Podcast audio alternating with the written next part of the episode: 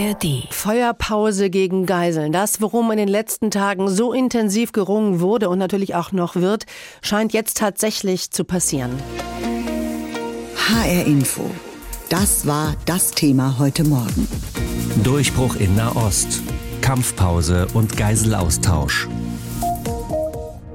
Es ist ein Deal mit dem Feind, auf den sich das israelische Kabinett da eingelassen hat, einlassen musste. Feuerpause gegen Geiseln. Clemens Fehrenkotte in Tel Aviv über das, was das Kabinett da gestern beschlossen hat. Israels Regierung sei verpflichtet, alle Geiseln nach Hause zu bringen. So beginnt die schriftliche Erklärung, die das Büro von Premierminister Benjamin Netanyahu nach mehrstündigen Beratungen des Kabinetts am frühen Morgen veröffentlichte. Die Regierung habe so wörtlich den Entwurf der ersten Etappe zur Erreichung dieses Ziels gebilligt. Danach würden mindestens 50 Geiseln, Frauen und Kinder innerhalb von vier Tagen freigelassen werden. Während dieser Zeit werde es eine Kampfpause geben. Die Freilassung von jeweils zehn weiteren Geiseln werde zu einem zusätzlichen Tag der Kampfpause führen. Vor Beginn der Kabinettssitzung sagte Netanyahu wörtlich, wir befinden uns im Krieg und werden den Krieg weiter fortführen, bis Israel alle Ziele erreicht haben. Netanyahu weiter, die Hamas zu zerstören, alle unsere Geisel und Vermissten zurückzubringen und sicherzustellen, dass sich im Gazastreifen keine Kraft mehr befindet, die Israel bedrohen kann. Ausdrücklich dankte Netanyahu vor seinen Kabinettsmitgliedern dem US-Präsidenten für dessen Unterstützung. In den vergangenen Tagen sprach ich mit unserem Freund, dem amerikanischen Präsidenten Joe Biden. Ich bat um seine Einmischung zugunsten einer Verbesserung des Entwurfs, der Ihnen vorliegt. Und es wurde in der Tat verbessert, sodass es mehr Geiseln zu geringeren Preisen beinhaltet. Die Gespräche haben Früchte getragen. Präsident Biden hat sich dem Thema verschrieben und ich danke ihm dafür. Netanyahu sprach vor seinen Kabinettsmitgliedern von einer richtigen Entscheidung, die von Armee und den Geheimdiensten unterstützt werde. Verteidigungsminister Joachim Galland sagte, die Befreiung der Geiseln sei eine Verpflichtung des Staates gegenüber seinen Bürgern. Er fügte mit Blick auf die Zeit nach Ablauf der Feuerpause hinzu.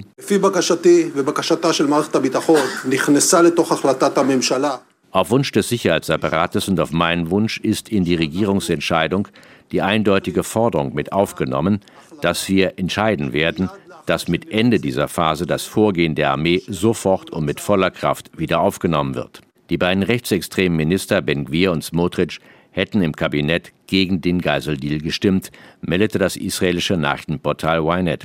Am frühen Morgen berichtete die Nachrichtenagentur Reuters, die Hamas habe dem Deal zugestimmt. Es würden 150 Frauen und Jugendliche aus israelischen Gefängnissen entlassen. Die Vereinbarung, die israelischen Medienberichten zufolge am Donnerstag in Kraft treten wird, sieht deutlich größere humanitäre Hilfslieferungen vor. So würden 300 Lkw pro Tag humanitäre und medizinische Hilfe sowie Treibstoff anliefern. Seit dem verheerenden Terroranschlag der Hamas vom 7. Oktober, bei dem 1200 Menschen getötet und rund 240 in den Gazastreifen verschleppt wurden, sind nach Angaben des palästinensischen Gesundheitsministeriums in Gaza 14.128 Menschen getötet und mehr als 33.000 Menschen verletzt worden. Rund zwei Drittel der 2,3 Millionen Einwohner seien obdachlos geworden. Unter den ersten freigelassenen Geiseln, die ab morgen erwartet werden, dürfte sich ein dreijähriges Mädchen befinden, deren Eltern am 7. Oktober ermordet wurden und das am Freitag vier Jahre alt werden wird. HR Info, das Thema. Diesen Podcast finden Sie auch in der ARD Audiothek. Israels Regierung hat einer Feuerpause zugestimmt. Das ist die Nachricht des Morgens. Im Gegenzug sollen Geiseln, die im Gazastreifen festgehalten werden, freikommen. Das alles lassen wir uns erklären von unserem Korrespondenten in Tel Aviv, Clemens Fehrenkotte. Wie genau sieht die Vereinbarung denn aus? Die Vereinbarung sieht nach Angaben von Premierminister Netanyahu, er hat eine schriftliche Erklärung nach einer sehr, sehr langen Kabinettssitzung, die gegen drei Uhr Ortszeit hier zu Ende gegangen ist, schriftlich begründet mit den Worten, dass die Regierung verpflichtet sei, alle Geiseln nach Hause zu bringen. Im Einzelnen sehe es aus, dass zumindest 50 Geiseln, Frauen und Kinder innerhalb von vier Tagen freigelassen werden. Das Ganze wird in Kraft treten ab morgen, ab Donnerstag. Während dieser vier Tage würde es eine Kampfpause geben. Und dann hat es weiterhin auch entschlossen, dass die Freilassung von jeweils zehn weiteren Geiseln für einen weiteren Tag einer Kampfpause führen würde Und im Gegenzug, das stand nicht in der Erklärung der israelischen Regierung, aber auch des katarischen Vermittlers und die Regierung in Katar und Ägypten haben das soweit bestätigt, dass 150 Frauen und Jugendliche Palästinenser aus den Haftanstalten Israels ebenfalls freigelassen werden. Wesentlich auch, dass insgesamt die humanitäre Hilfslieferung deutlich erhöht wird. Die Rede ist von 300 Lkw pro Tag mit Lebensmitteln, vor allem mit medizinischem Gerät und vor allem Treibstoff, den es seit langem dort nicht gegeben hat. Wie ist diese Vereinbarung denn jetzt zustande gekommen?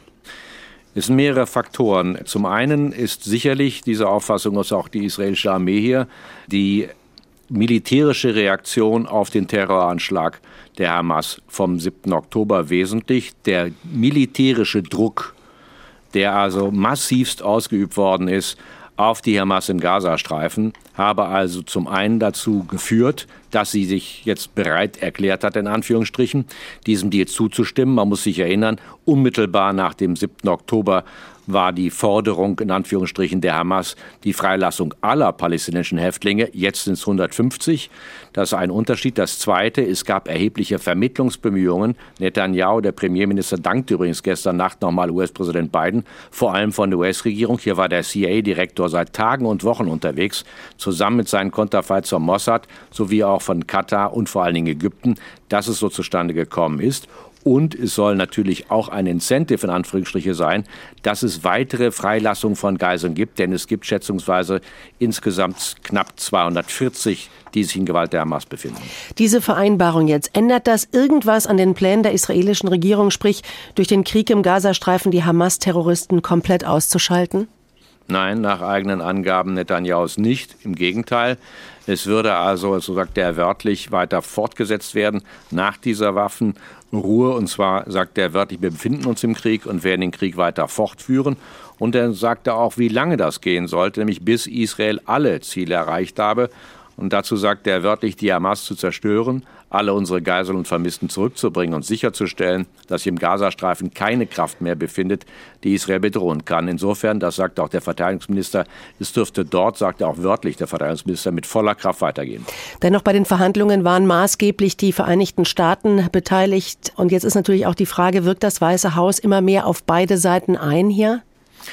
Ich denke mal, die Mitwirkung von US-Präsident Biden ist da deutlich und zwar zum einen auch vor allen Dingen der Punkt humanitäre Hilfslieferung und vor allen Dingen auch die Lage der Bevölkerung Gazastreifen angeht. Da hat er sich massiv eingesetzt. Er hat sich heute Morgen auch in Form einer Erklärung auch schon vom Weißen Haus dazu geäußert und sagte, er begrüße das außerordentlich und vor allen Dingen sagte er auch, es sei wichtig, dass man zusätzliche humanitäre Hilfe denjenigen leisten würde, das Leiden, so wörtlich, der unschuldigen palästinensischen Familie in Gaza. Insofern, da ist Biden sicherlich eine große Rolle zuzusprechen. Es geht erst einmal um rund 50 Geiseln, Frauen und Kinder sollen das sein. Und der Deal mit den Hamas-Terroristen beinhaltet eben auch, dass 150 Palästinenser aus israelischen Gefängnissen freikommen sollen maßgeblich beteiligt an diesen Verhandlungen, zu denen dann eben gestern das israelische Kabinett auch in der Nacht Ja gesagt hat, war neben den Vereinigten Staaten auch der Golfstaat Katar. Über seine Rolle berichtet aus Kairo Anna Osius. We're in a position to bring you some breaking news. Now, Arab nation of Qatar has emerged negotiations going on, mediated by Qatar. The Qataris are not giving a lot away. Ein kleines Emirat in einer großen Rolle. Weltweit berichten die Medien über Katar. Die Freilassung zahlreicher Geiseln, die Waffenruhe von Katar vermittelt. Die Grenzöffnung Richtung Ägypten für Ausländer, Doppelstaatler und Verletzte vor einigen Tagen angeblich ebenfalls unter anderem von Katar eingefädelt. Und ein Geheimnis aus seiner Rolle macht das Emirat nicht. Im Gegenteil. Unser Ziel ist, dass alle zivilen Geiseln freikommen. So der katarische Chefunterhändler der Vermittlungsgespräche Mohammed Al-Khulaifi schon vor einigen Wochen im Gespräch mit Sky News. Seit dem ersten Tag bekommen wir Anrufe von Regierungen aus der ganzen Welt, die um unser Engagement bitten. Es ist keine einfache Aufgabe, aber wir arbeiten mit ganzer Kraft, um dieses Ziel zu erreichen. Selbst die Israelis im Bewusstsein von Katars vermeintlicher Nähe zur militant-islamistischen Hamas räumten ein, die diplomatischen Bemühungen von Doha seien, Zitat, entscheidend. Katar galt vor der Krise als einer der engsten Unterstützer des politischen Flügels der Hamas. 2,1 Milliarden US-Dollar sollen Berichten zufolge bislang von Katar in den Gazastreifen gebracht worden sein. Politologe Mustafa Kamel Sayed von der Kairo-Universität. Das Geld, das Katar der Hamas gegeben hat, war nicht dafür gedacht, um Waffen zu kaufen, sondern um Gehälter zu bezahlen und Krankenhäuser und Schulen zu betreiben. Doch kann sichergestellt werden, dass mit den Finanzhilfen Katars nicht auch der militärische Arm der Hamas mitfinanziert wurde? Hat Katar die Terroristen in der Vergangenheit gestärkt? Katar bestreitet das vehement und weist jede militärische Unterstützung der Hamas von sich. Doch Katar unterstützte offenbar nicht nur den Gazastreifen mit Geld und Sachmitteln, sondern gab auch der politischen Hamas ein Stück weit ein Zuhause. In Doha leben hochrangige Hamas-Vertreter. Politikbeobachter James Dorsey. Katar pflegt Beziehungen zu Ländern und Gruppierungen, die von den anderen nicht gemocht werden. Das macht Katar zum Vermittler. Das kleine Emirat, gerade mal halb so groß wie Hessen, strebt nach größerer Bedeutung auf der politischen Weltbühne, will ernst genommen werden und wichtig sein. Dahinter steckt nicht nur der Wunsch nach Anerkennung, sondern auch ein Bedürfnis nach Absicherung. Das ist eine Frage der nationalen Sicherheit. Dieses kleine Land kann sich nicht selbst verteidigen. Seine Verteidigungsstrategie ist die Softpower als Vermittler mit Sportevents, Gasexporten, Kultur. All diese Dinge münden in der Hoffnung, dass sich die internationale Gemeinschaft für Katar interessiert, wenn doch mal eine Krise auftaucht.